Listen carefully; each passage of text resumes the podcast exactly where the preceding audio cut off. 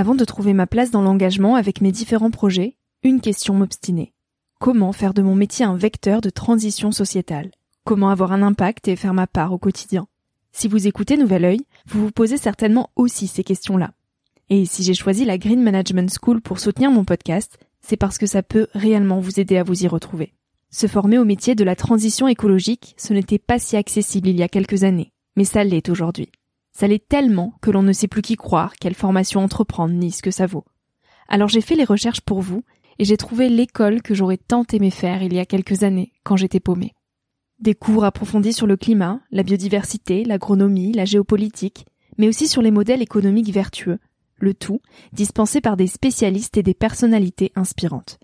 Créer un autre lendemain que celui qui s'annonce, c'est leur mantra, et derrière cette idée, la mission de Green Management School est de former de nouveaux managers capables de transformer les entreprises et les organisations de l'intérieur. Toutes les informations sont en description. Merci à Green Management School de croire en nouvel œil en soutenant cette saison de podcast. Tout de suite, place à un nouvel épisode.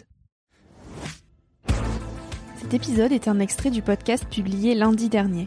Il est à écouter et à réécouter quand la motivation ou le sourire te manqueront.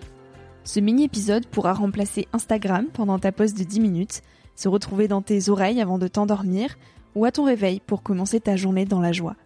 Si cet extrait te plaît et que tu as envie d'en connaître plus sur mon invité de la semaine, l'épisode en entier t'attend chaudement sur Nouvel Oeil. Alors l'hypersensibilité, c'est une caractéristique émotionnelle et neurologique qui va se manifester euh, chez certaines personnes de manière plus prononcée que chez d'autres. Ce qui est très important, c'est de découper le mot, hein, parce que sensibilité, on est tous sensibles, mais on a tous une sensibilité différente. Et donc, on va tous avoir une hypersensibilité différente. Si toutes les deux, on part du postulat qu'on est hypersensible, on va voir que nous n'avons pas la même hypersensibilité.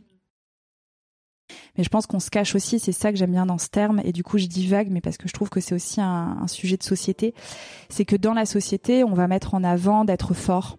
Euh, et donc ça, c'est tout le travail que je fais avec Mouvement auprès des émotions, à défaire ces croyances-là, euh, qu'il faut pas montrer ses émotions, voilà, que les gens réussissent, bah, c'est des gens qui, qui ravalent tout ça et qui, qui foncent quoi. Ils pleurent pas, voilà.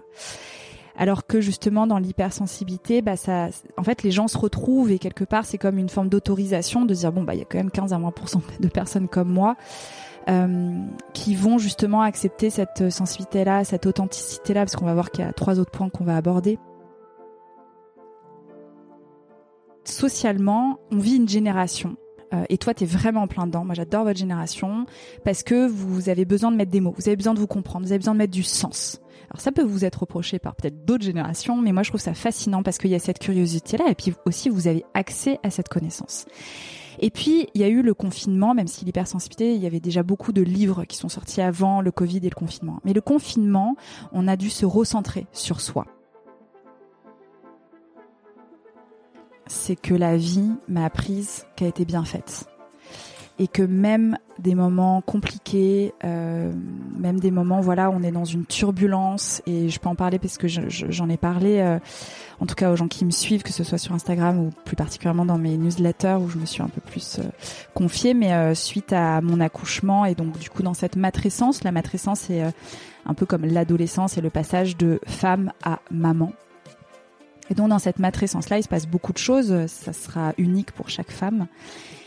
Et notamment, moi, j'ai eu la réactivation d'un trauma de mon adolescence sur lequel j'avais déjà travaillé, mais là, il s'est vraiment éclaté euh, de manière très euh, intense.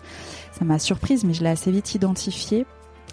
Et tu vois, j'avais vraiment cette image que je montais le Kilimanjaro. C'est la métaphore que j'ai eu besoin d'utiliser pour me dire, ok, bah là, j'en chie. Hein. Vraiment, c'est dur, mais euh, je suis en train de, de monter. C'est une ascension, et du coup, bah, dans toute ascension, il y a une fin. Hein. On monte pas indéfiniment, il y a le sommet.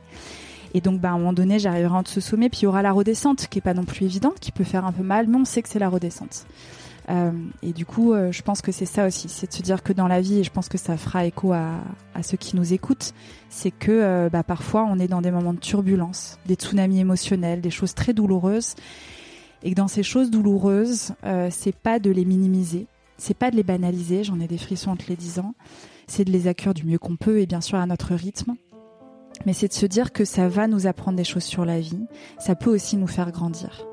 Et que la vie, c'est ça, c'est fait, euh, c'est cet équilibre aussi entre des choses tellement joyeuses, tellement légères et des choses parfois profondes, parfois très dures, parfois très tristes.